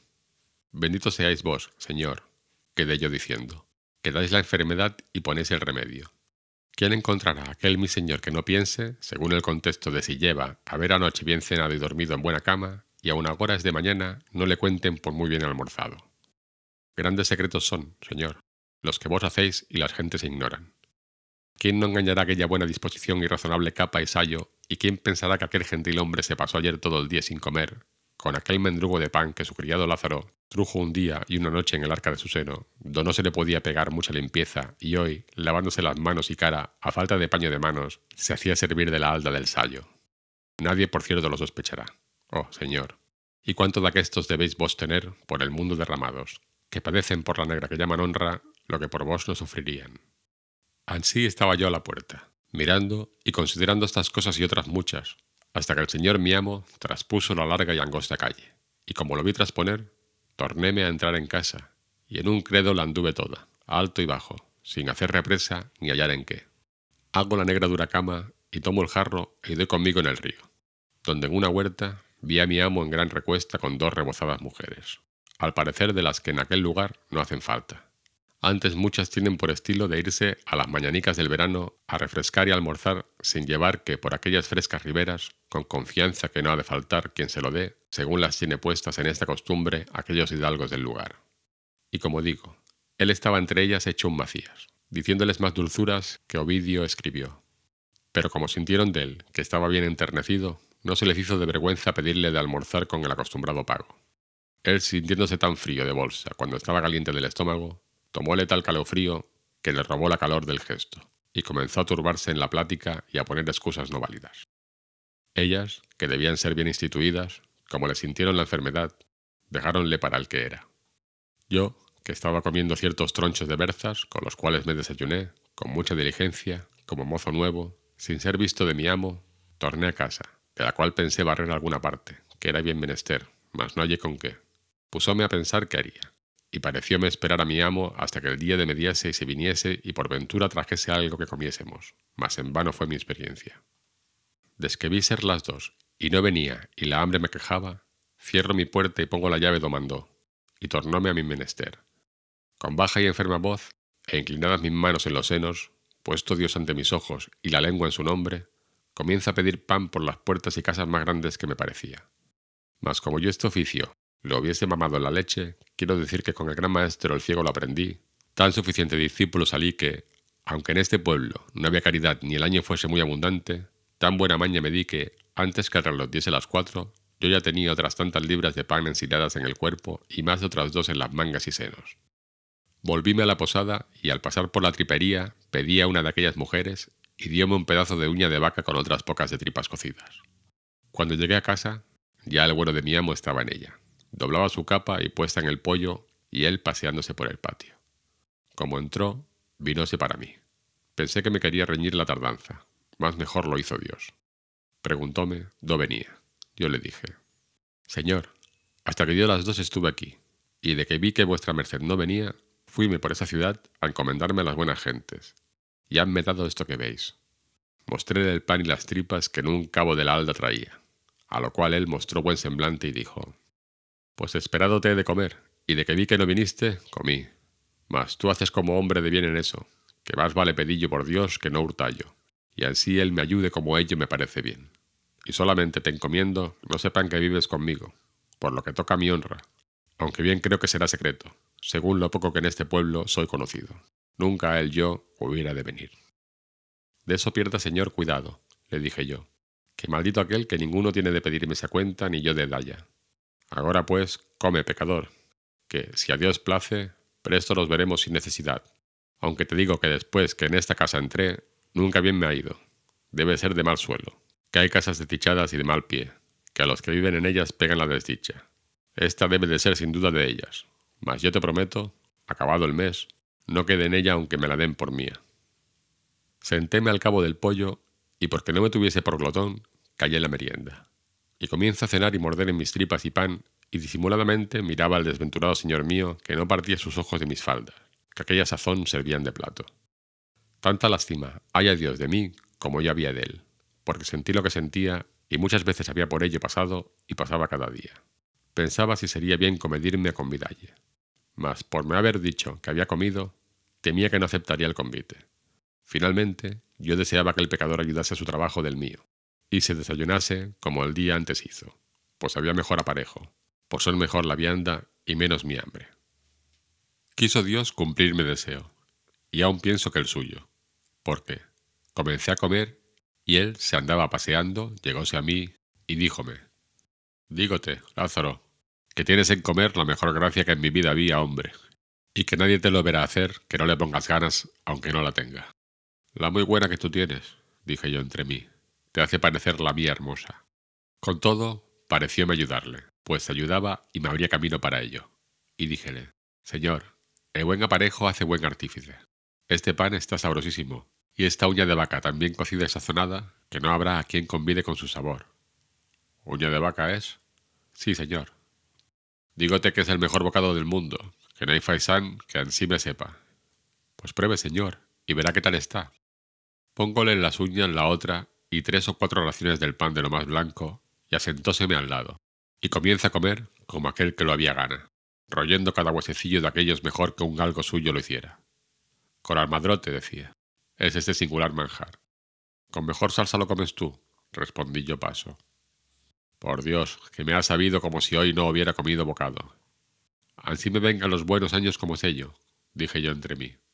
Pidióme el jarro del agua y díselo como lo había traído. Es señal que, pues no le faltaba el agua, que no le había a mi amo sobrado la comida. Bebimos y muy contentos nos fuimos a dormir como la noche pasada. Y por evitar prolijidad, de esta manera estuvimos ocho o diez días, yéndose el pecador en la mañana con aquel contento y paso contado a papar aire por las calles, teniendo en el pobre Lázaro una cabeza de lobo. Contemplaba yo muchas veces mi desastre, que escapando de los amos ruines que había tenido y buscando mejoría, viniese a topar con quien no solo no me mantuviese, mas a quien yo había de mantener. Con todo, le quería bien, con ver que no tenía ni podía más, y antes le había lástima que enemistad, y muchas veces, por llevar a la posada con que él lo pasase, yo lo pasaba mal. Porque una mañana, levantándose el triste en camisa, Subió a lo alto de la casa a hacer sus menesteres, y en tanto yo, por salir de sospecha, desenvolvíle el jubón y las calzas que a la cabecera dejó, y hallé una bolsilla de terciopelo raso hecho cien dobleces y sin maldita la blanca ni señal que la hubiese tenido mucho tiempo. Este, decía yo, es pobre y nadie da lo que no tiene, mas el avariento ciego y el malaventurado mezquino clínico que, con dárselo Dios a ambos, al uno la mano besaba y al otro de lengua suelta me mataban de hambre aquellos es justo desamar, y aqueste de haber mancilla. Dios es testigo que hoy día, cuando topo con alguno de su hábito, con aquel paso y pompa, lee lástima, compensar si padece lo que aquel le vi sufrir, al cual con toda su pobreza holgaría de servir más que a los otros por los que he dicho. Solo tenía de él un poco de descontento, que quisiera yo me tuviera tanta presunción, mas que abajara un poco su fantasía con lo mucho que subía su necesidad. Mas, según me parece, es regla ya entre ellos usada y guardada. Aunque no haya cornado de trueco, ha de andar el birrete en su lugar. El Señor lo remedie, que ya con este mal han de morir. Pues, estando yo en tal estado, pasando la vida que digo, quiso mi mala fortuna que de perseguirme no era satisfecha, que en aquella trabajaba y vergonzosa vivienda no durase. Y fue, como el año en esta tierra fuese estéril de pan, acordaron el ayuntamiento que todos los pobres extranjeros se fuesen de la ciudad, con pregón que el que de allí adelante topasen fuese punido con azotes, y así, ejecutando la ley, desde a cuatro días que el pregón se dio, vi llevar una procesión de pobres azotando por las cuatro calles, lo cual me puso tan gran espanto que nunca osé desmandarme a demandar. Aquí viera, quien bello pudiera, la abstinencia de mi casa y la tristeza y silencio de los moradores. Tanto que nos acaeció estar dos o tres días sin comer bocado, ni hablaba palabra. A mí diéronme la vida unas mujercillas hilanderas de algodón que hacían botones y vivían par de nosotros, con las cuales yo tuve vecindad y conocimiento, que de la lacería que les traía me daban alguna cosilla, con la cual muy pasado me pasaba. Y no tenía tanta lástima de mí como del lastimado de mi amo, que en ocho días maldito el bocado que comió. A lo menos, en casa bien lo estuvimos sin comer. No sé yo cómo a dónde andaba y qué comía. Y veía venir a mediodía, la calle abajo, con estirado cuerpo, más largo que galgo de buena casta, y por lo que toca a su negra que dice en honra, tomaba una paja de las que aún asaz no había en casa, y salía a la puerta escarbando los dientes que nada entre sí tenían, quejándose todavía de aquel mal solar diciendo, Malo está de ver, que la desdicha de esta vivienda lo hace. Como ves, es lóbrega, triste, obscura. Mientras aquí estuviéramos, hemos de padecer. Ya deseo que se acabe este mes por salir de ella. Pues, estando en esta afligida y hambrienta persecución un día, no sé por cuál dicha aventura, en el pobre poder de mi amo entró un real, con el cual él vino a casa tan ufano como si tuviera el tesoro de Venecia, y con gesto muy alegre y risueño me lo dio, diciendo, Toma, Lázaro, que Dios ya va abriendo su mano, ve a la plaza y merca pan y vino y carne, que abremos el ojo al diablo, y más, te hago saber, porque te huelgues, que ha alquilado otra casa, y en esta desastrada no hemos de estar más de en cumplimiento el mes. Maldita sea ella y el que en ella puso la primera teja, que con mal en ella entré. Por nuestro Señor, cuanto a que en ella vivo, gota de vino ni bocado de carne no he comido, ni he habido descanso ninguno, más. Tal vista tiene y tal oscuridad y tristeza. Ve y ven presto, y comamos hoy como condes. Tomo mi real y jarro, y a los pies dándoles priesa, comienzo a subir mi calle encaminando mis pasos para la plaza muy contento y alegre. Mas, ¿qué me aprovecha si está constituido en mi triste fortuna que ningún gozo me venga sin zozobra? Y así fue este, porque yendo la calle arriba, echando mi cuenta en lo que le emplearía que fuese mejor y más aprovechosamente gastado, dando infinitas gracias a Dios que a mi amo había hecho con dinero, a deshora me vino al encuentro un muerto, que por la calle abajo muchos clérigos y gente en unas andas traían. Arriméme a la pared por darles lugar, y desde que el cuerpo pasó, venían luego a par del lecho una que debía ser mujer del difunto, cargada de luto, y con ella otras muchas mujeres, la cual iba llorando a grandes voces y diciendo, Marido y señor mío, ¿a dónde me llevan? A la casa triste y desdichada, a la casa lóbrega y obscura, a la casa donde nunca comen ni beben. Yo aquello oí, juntóseme el cielo con la tierra y dije, Oh desdichado de mí, para mi casa llevan este muerto. Dejo el camino que llevaba y hendí por medio de la gente, y vuelvo por la calle abajo a todo el más correr que pude para mi casa, y entrando en ella, cierro a grande priesa, invocando el auxilio y favor de mi amo, abrazándome de él, que me venga a ayudar y a defender la entrada. El cual, algo alterado, pensando que fuese otra cosa, me dijo, ¿Qué es eso, mozo? ¿Qué voces das? ¿Qué has? ¿Por qué cierras la puerta con tal furia? Oh, señor, dije yo, acude aquí, que nos traen acá un muerto. ¿Cómo así? respondió él. Aquí arriba lo encontré, y venían diciendo su mujer, Marido y señor mío, ¿a dónde os llevan? A la casa lóbrega y obscura, a la casa triste y desdichada, a la casa donde nunca comen ni beben. Acá, señor, nos lo traen. Y ciertamente, cuando mi amo yo, aunque no tenía por qué estar muy risueño, rió tanto que muy gran rato estuvo sin poder hablar. En este tiempo tenía yo echada la aldada a la puerta y puesto el hombro en ella por más defensa. Pasó la gente con su muerto, y yo todavía me recelaba que no os la habían de meter en casa. Y después fue ya más harto de reír que de comer. El bueno de mi amo díjome, Verdad es, Lázaro, según la viuda lo va diciendo. Tú tuviste razón de pensar lo que pensaste. Más. Pues Dios lo ha hecho mejor y pasan adelante. Abre, abre y ve por de comer. Déjalos, señor. Acaban de pasar la calle, dije yo. Al fin vino mi amo a la puerta de la calle y ábrela esforzándome, que bien era menester, según el miedo y alteración, y me tornó a encaminar. Mas aunque comimos bien aquel día, maldito el gusto yo tomaba en ello, ni en aquellos tres días torné en mi color, y mi amo muy risueño todas las veces que se le acordaba aquella mi consideración. De esta manera estuve con mi tercero y pobre amo, que fue este escudero, algunos días, y en todos deseando saber la intención de su venida y estada en esta tierra, porque desde el primer día que con él asenté, le conocí ser extranjero, por el poco conocimiento y trato que con los naturales de ella tenía. Al fin se cumplió mi deseo y supe lo que deseaba, porque un día que habíamos comido razonablemente y estaba algo contento, contóme su hacienda y díjome ser de Castilla la Vieja, y que había dejado su tierra no más de por no quitar el bonete a un caballero su vecino. Señor, dije yo, si él era lo que decís y tenía más que vos, no errábades en quitárselo primero, pues decís que él también os lo quitaba. Si es, y si tiene, y también me lo quitaba él a mí, mas de cuántas veces yo se lo quitaba primero, no fuera malo comedirse de alguna y ganarme por la mano. Paréceme, señor, le dije yo, que en eso no mirara, mayormente con mis mayores que yo y que tienen más. Eres muchacho, me respondió, y no sientes las cosas de la honra, en el que el día de hoy está todo el caudal de los hombres de bien. Pues te hago saber que yo soy, como ves, un escudero, más. Voto a Dios.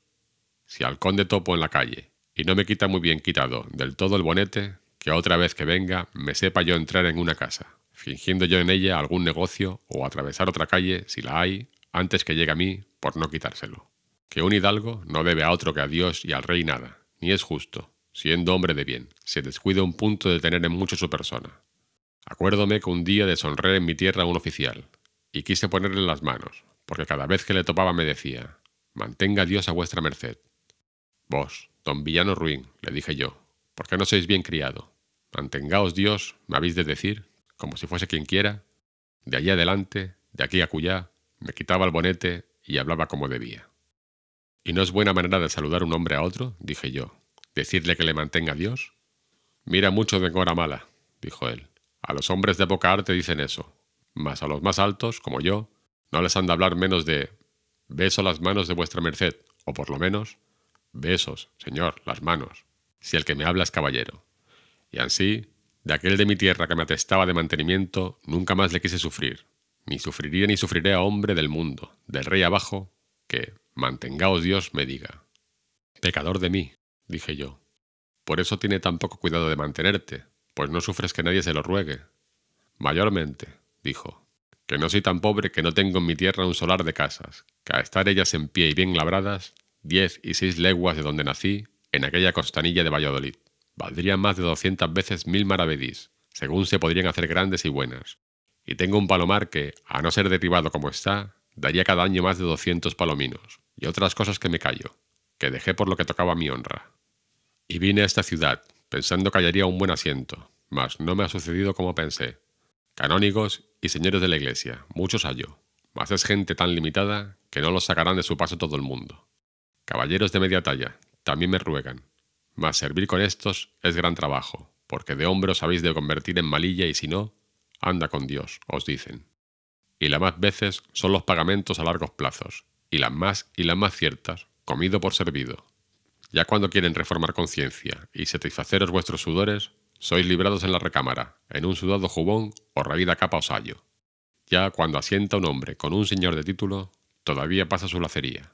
Pues por ventura, ¿no hay habilidad para servir y contestar a estos? Por Dios, si con él topase, muy gran su privado pienso que fuese y que mil servicios le hiciese, porque yo sabría mentille tan bien como otro, y agradalle a las mil maravillas, reílle ya mucho sus donaires y costumbres, aunque no fuesen las mejores del mundo. Nunca decirle cosa con la que pesase, aunque mucho le cumpliese.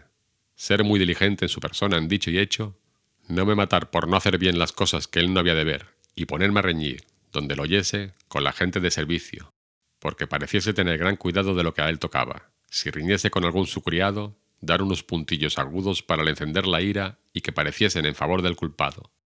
Decirle bien de lo que bien le estuviese, y por el contrario, ser malicioso, mofador, marsinar a los de casa y a los de fuera, pesquisar y procurar de saber vidas ajenas para contárselas, y otras muchas galas de esta calidad que hoy día se usan en palacio. Y a los señores del parecen bien y no quieren ver en sus casas hombres virtuosos, antes los aborrecen y tienen un poco llaman necios y que no son personas de negocios ni con quien el señor se pueda descuidar. Y con esto los astutos usan, como digo, el día de hoy, de lo que yo usaría. Mas no quiere mi ventura que le halle. De esta manera lamentaba también su adversa fortuna mi amo, dándome relación de su persona valerosa. Pues, estando en esto, entró por la puerta un hombre y una vieja. El hombre le pide el alquiler de la casa y la vieja el de la cama. Hacen cuenta, y de dos en dos meses le alcanzaron lo que él en un año no alcanzara. Pienso que fueron doce o trece reales. Y él les dio muy buena respuesta, que saldría a la plaza a trocar una pieza de a dos y que a la tarde volviese. Mas su salida fue sin vuelta, por manera que a la tarde ellos volvieron, mas fue tarde. Yo les dije que aún no era venido. Venida la noche, y él no, yo hube miedo de quedar en casa solo. Y fuime a las vecinas y contéles el caso, y allí dormí. Venida la mañana, los acreedores vuelven y preguntan por el vecino. Mas a esta otra puerta. Las mujeres le responden, ¿veis aquí su mozo y la llave de la puerta? Ellos me preguntaron por él, y dijele que no sabía dónde estaba y que tampoco había vuelto a casa desde que salió a trocar la pieza y que pensaba que de mí y de ellos se había ido con el trueco.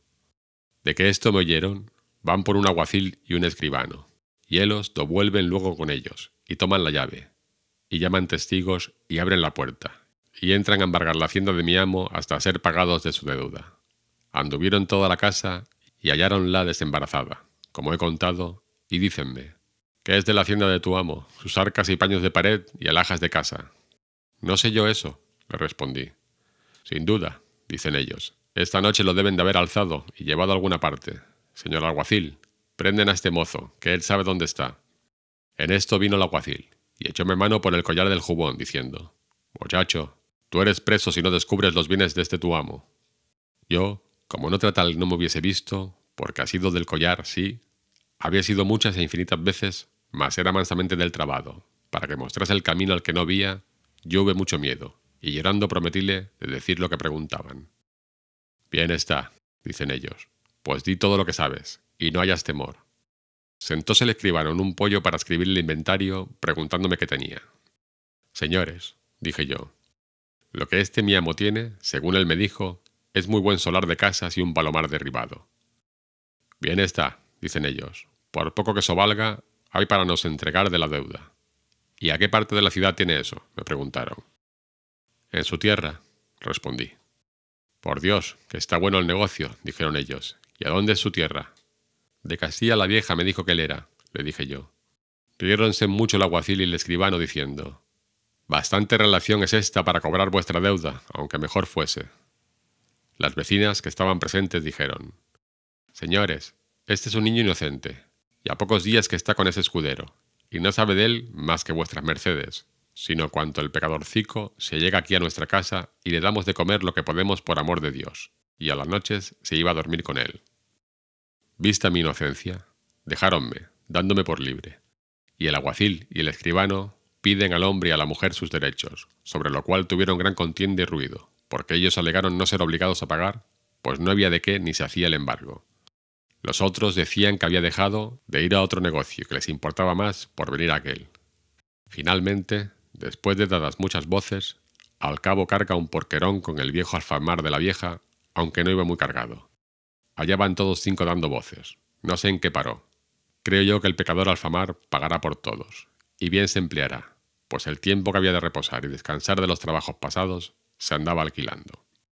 Así, como he contado, me dejó mi pobre tercero amo, do acabé de conocer mi ruin dicha, pues, señalándose todo lo que podría contra mí, Hacía mis negocios tan al revés que los amos, que suelen ser dejados de los mozos, en mí no fuesen sí, mas que mi amo me dejase y huyese de mí. Tratado cuarto. Cómo Lázaro se asentó con un fraile de la Merced y de lo que le acaeció con él.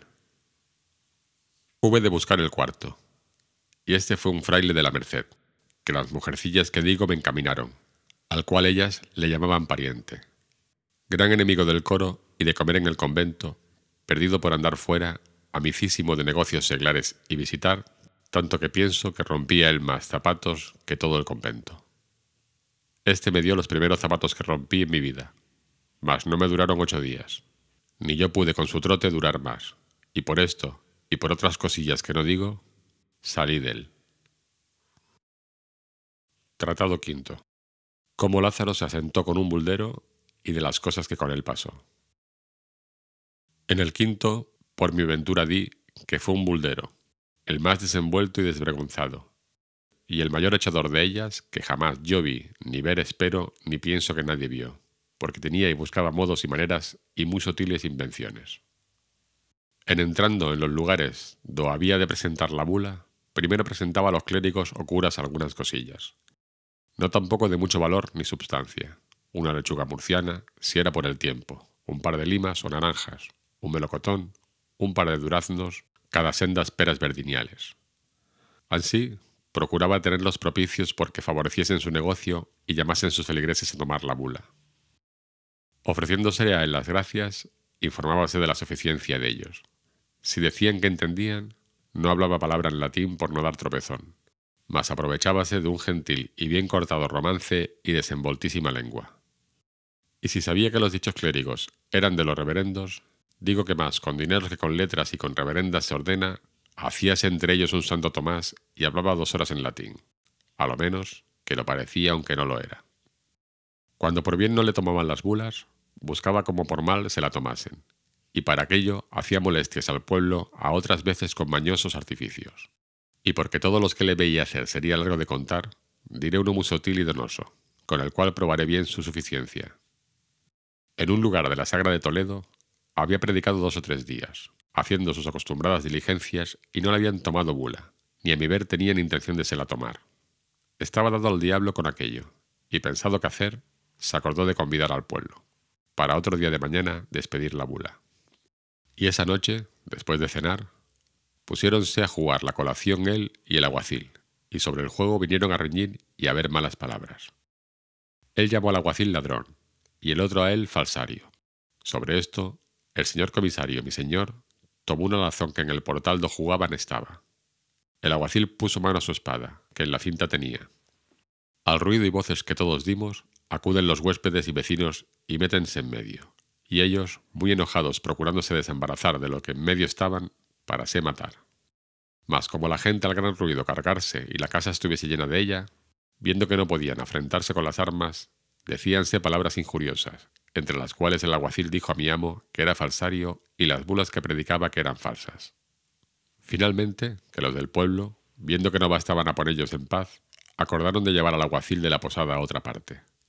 Y así quedó mi amo muy enojado, y después que los huéspedes y vecinos le hubieran rogado que pidiese el enojo y se fuese a dormir, se fue, y así nos echamos todos.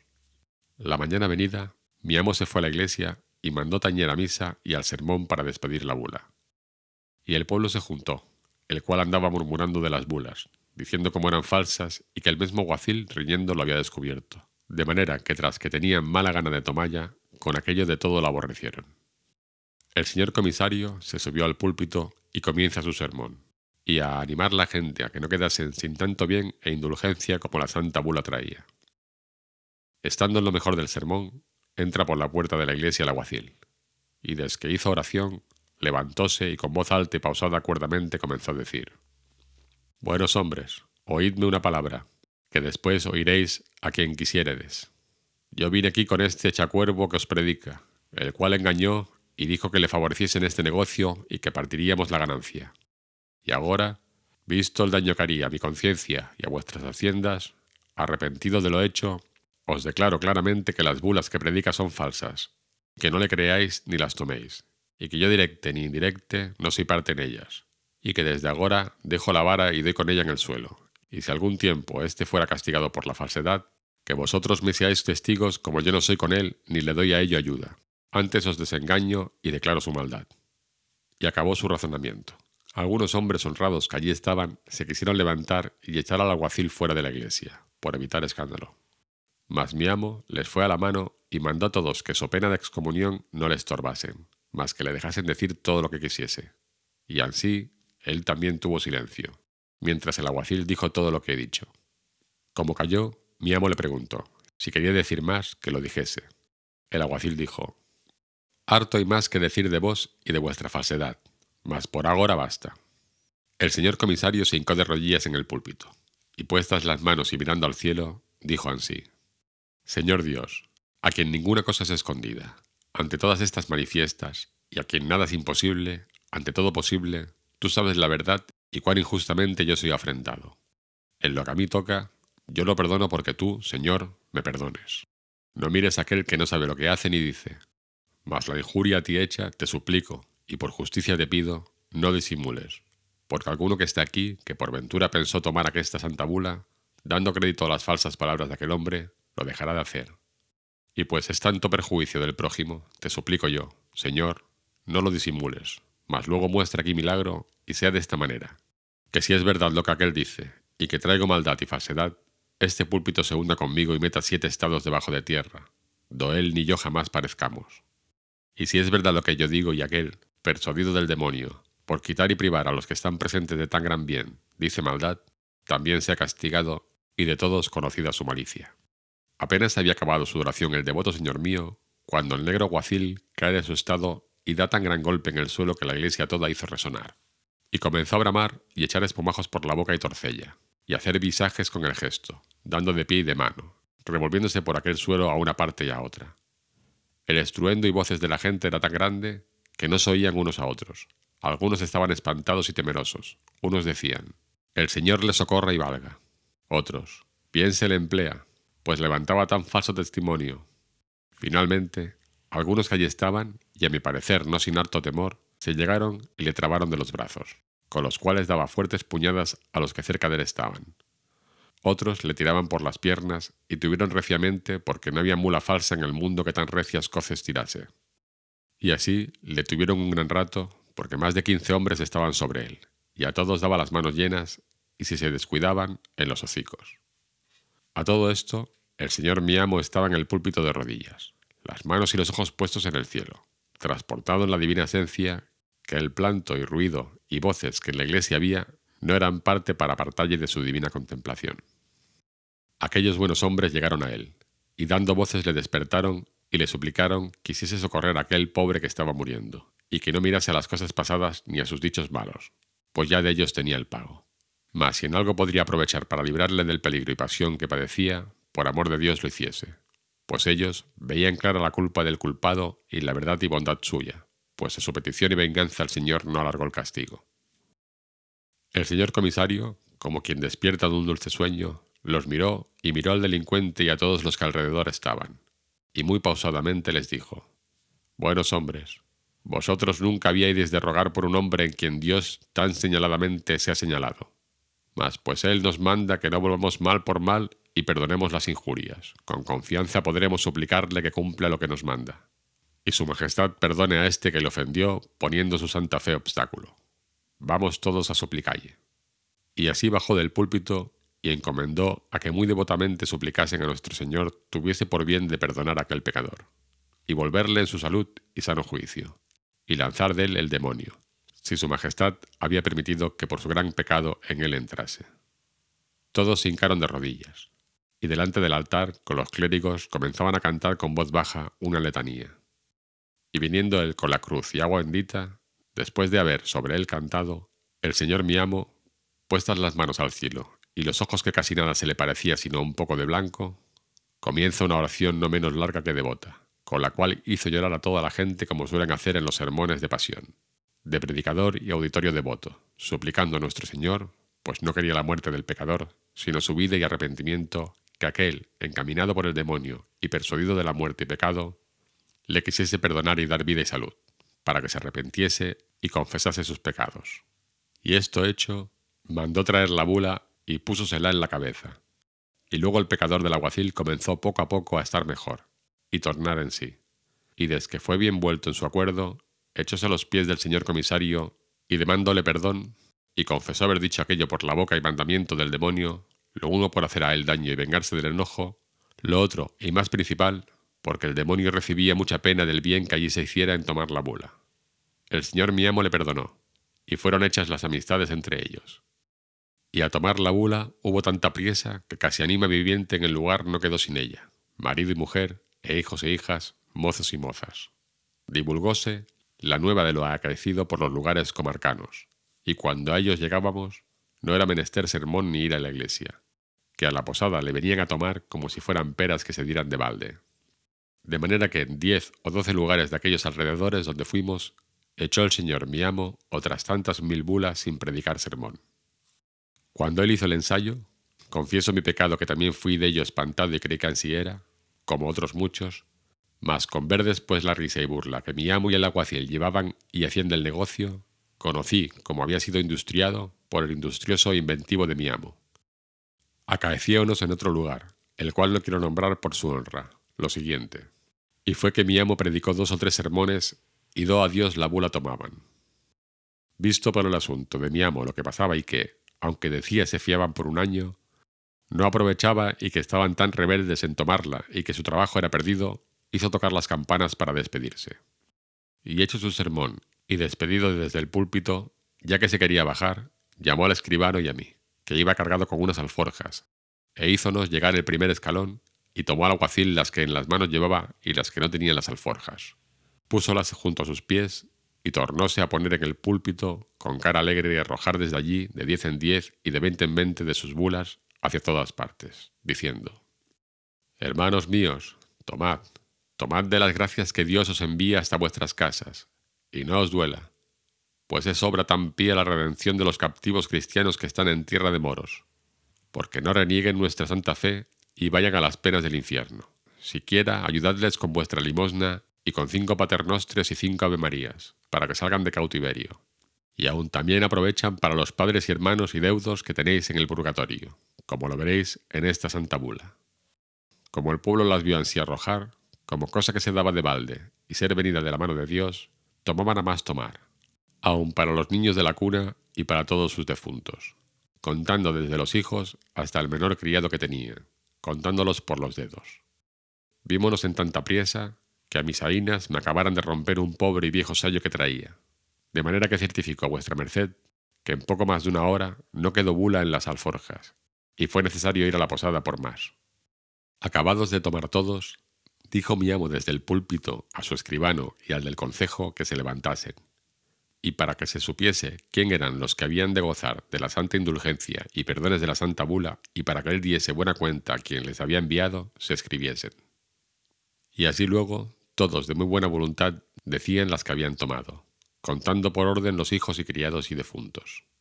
Hecho su inventario, pidió a los alcaldes que por caridad, porque él tenía que hacer en otra parte, mandasen al escribano le diese autoridad del inventario y memoria de las que allí quedaban, que, según decía el escribano, eran más de dos mil. Hecho esto, él se despidió con mucha paz y amor, y así nos patrimos de este lugar, y aún, antes que nos partiésemos, fue preguntado él por el teniente cura del lugar y por los regidores si la bula aprovechaba para las criaturas que estaban en el vientre de sus madres, a lo cual él respondió que según las letras que él había estudiado que no, que lo fuesen a preguntar a los doctores más antiguos que él, y que esto era lo que sentía en este negocio. E así nos partimos, yendo todos muy alegres del buen negocio, decía mi amo al alguacil y escribano. ¿Qué os parece, como a estos villanos, que con solo decir cristianos viejos somos, sin hacer obras de caridad, se piensan salvar sin poner nada de su hacienda? Pues, por vida del licenciado Pascasio Gómez, que a su costa se saquen más de diez cautivos. Y así nos fuimos, hasta otro lugar de aquel cabo de Toledo, hacia La Mancha, que se dice a donde topamos otros más obstinados en tomar bulas. Hechas mi amo y los demás que íbamos nuestras diligencias, en dos fiestas que allí estuvimos, no se habían echado treinta bulas.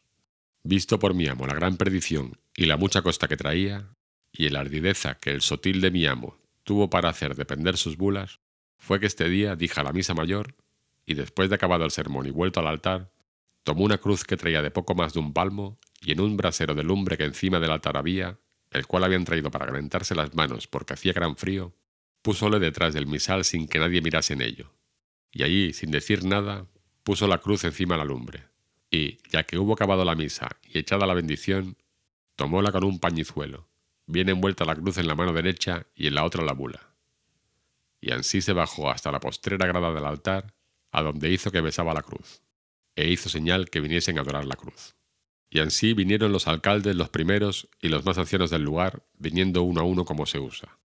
Y el primero que llegó, que era un alcalde viejo, aunque él le dio a besar la cruz bien delicadamente, se abrazó los rostros y se quitó presto afuera, lo cual visto por mi amo le dijo, Paso quedo, señor alcalde, milagro. Y así hicieron otros siete u ocho, y a todos les decía, Paso, señores, milagro. Cuando él vido que los rostriquemados bastaban para testigos del milagro, no la quiso dar más a besar. Subióse al pie del altar y de allí decía cosas maravillosas, diciendo que por la poca caridad que habían en ellos había Dios permitido aquel milagro, y que aquella cruz había de ser llevada a la Santa Iglesia Mayor de su obispado, que por la poca caridad que en el pueblo había, la cruz ardía. Fue tanta la prisa que hubo en el tomar de la bula, que no bastaban dos escribanos, ni los clérigos, ni sacristanes a escribir. Creo de cierto que se tomaron más de tres mil bulas, como tengo dicho a vuestra merced. Después, al partir, él fue con gran reverencia, como es razón, a tomar la Santa Cruz, diciendo que la había de hacer en gastonar en oro, como era razón. Fue rogado mucho del concejo y clérigos del lugar les dejase allí aquella Santa Cruz por memoria del milagro allí acaecido. Él en ninguna manera lo quería hacer y al fin, rogado de tantos, se la dejó, con que le dieron otra cruz vieja que tenían antigua de plata, que podrá pesar dos o tres libras, según decían. Y así nos partimos alegres con el buen trueque y con haber negociado bien. En todo no vio nadie lo susodicho sino yo, porque me subí a par del altar para ver si había quedado algo en las ampollas, para ponerlo en cobro, como otras veces yo lo tenía de costumbre. Y como allí me vio, púsose el dedo en la boca haciéndome señal que callase. Yo ansí lo hice porque me cumplía, aunque, después que vi el milagro, no cabía en mí por echarlo fuera, sino que el temor de mi astuto amo no me lo dejaba comunicar con nadie, ni nunca de mí salió, porque me tomó juramento que no descubriese el milagro. Y así lo hice hasta ahora, y aunque muchacho, cayóme mucho en gracia, y dije entre mí, ¿Cuántas de estas deben hacer estos burladores entre la inocente gente? Finalmente, estuve con este mi quinto amo cerca de cuatro meses, en los cuales pasé también hartas fatigas, aunque me daba bien de comer, a costa de los curas y otros clérigos, do iba a predicar. Tratado sexto. Cómo Lázaro se asentó con un capellán y lo que con él pasó. Después de esto, asenté con un maestro de pintar panderos para molelle los colores, y también sufrí mil males. Siendo ya en este tiempo buen mozuelo, entrando un día en la iglesia mayor, un capellán de ella me recibió por suyo, y púsome en poder un asno y cuatro cántaros y un azote, y comencé a echar agua por la ciudad. Este fue el primer escalón que yo subí para venir a alcanzar buena vida, porque mi boca era medida. Daba cada día a mi amo treinta maravedís ganados, y los sábados ganaba para mí, y todo lo demás, entre semana, de treinta maravedís. Fueme también en el oficio que al cabo de cuatro años que lo usé, con poner en la ganancia buen recaudo, ahorré para mi vestir, muy honradamente, de la ropa vieja, de la cual compré un jubón de fustán viejo y un sayo raído de manga trenzada y puerta, y una capa que había sido frisada, y una espada de las viejas primeras de Cuellar. Desde que me vi en hábito de hombre de bien, dije a mi amo se tomase su asno, que no quería más seguir aquel oficio. Tratado séptimo cómo Lázaro se asentó con un aguacil y de lo que le acaeció con él. Despedido del capellán, asenté por hombre de justicia con un alguacil, mas muy bien viví con él, por parecerme oficio peligroso, mayormente, que una noche nos corrieron a mí y a mi amo a pedradas y a palos unos retraídos, y a mi amo, que esperó, trataron mal, mas a mí no me alcanzaron. Con esto renegué del trato y pensando en qué modo de vivir haría mi asiento por tener descanso y ganar algo para la vejez, quiso Dios alumbrarme y ponerme en camino y manera provechosa. Y con favor que tuve de amigos y señores, todos mis trabajos y fatigas hasta entonces pasados fueron pagados con alcanzar lo que procuré, que fue un oficio real, viendo que no hay nadie que medre sino los que le tienen, en el cual el día de hoy vivo y resido a servicio de Dios y de vuestra merced. Y es que tengo cargo de pregonar los vinos que en esta ciudad se venden, y en almonedas y cosas perdidas, acompañar los que padecen persecuciones por justicia y declarar a voces sus delitos. Pregonero, hablando en buen romance, en el cual oficio un día que ahorcábamos un apañador en Toledo y llevaba una buena soga de esparto, conocí y caí en la cuenta de la sentencia que aquel mi ciego amo había dicho en Escalona, y me arrepentí del mal pago que le di por lo mucho que me enseñó, que, después de Dios, él me dio industria para llegar al estado que ahora estoy. Hame sucedido también yo le he usado tan fácilmente. Casi todas las cosas del oficio tocantes pasan por mi mano. Tanto que en toda la ciudad, el que ha de echar vino a vender o algo, si Lázaro de Tormes no entiende en ello, hacen cuenta de no sacar provecho. En este tiempo, viendo mi habilidad y buen vivir, teniendo noticia de mi persona el señor arcipreste de San Salvador, mi señor, y servidor y amigo de vuestra merced, porque le pregonaba sus vinos, procuró casarme con una criada suya, y visto por mí que de tal persona no podía venir sino bien y favor, acordé de lo hacer. Y así me casé con ella, y hasta ahora no estoy arrepentido, porque allende de ser buena hija y diligente, servicial, tengo en mi señor arcipreste todo favor y ayuda, y siempre en el año le da en veces al pie de una carga de trigo, por las Pascuas su carne, y cuando el par de los bodigos, las calzas viejas que deja, e hizónos alquilar una casilla par de la suya.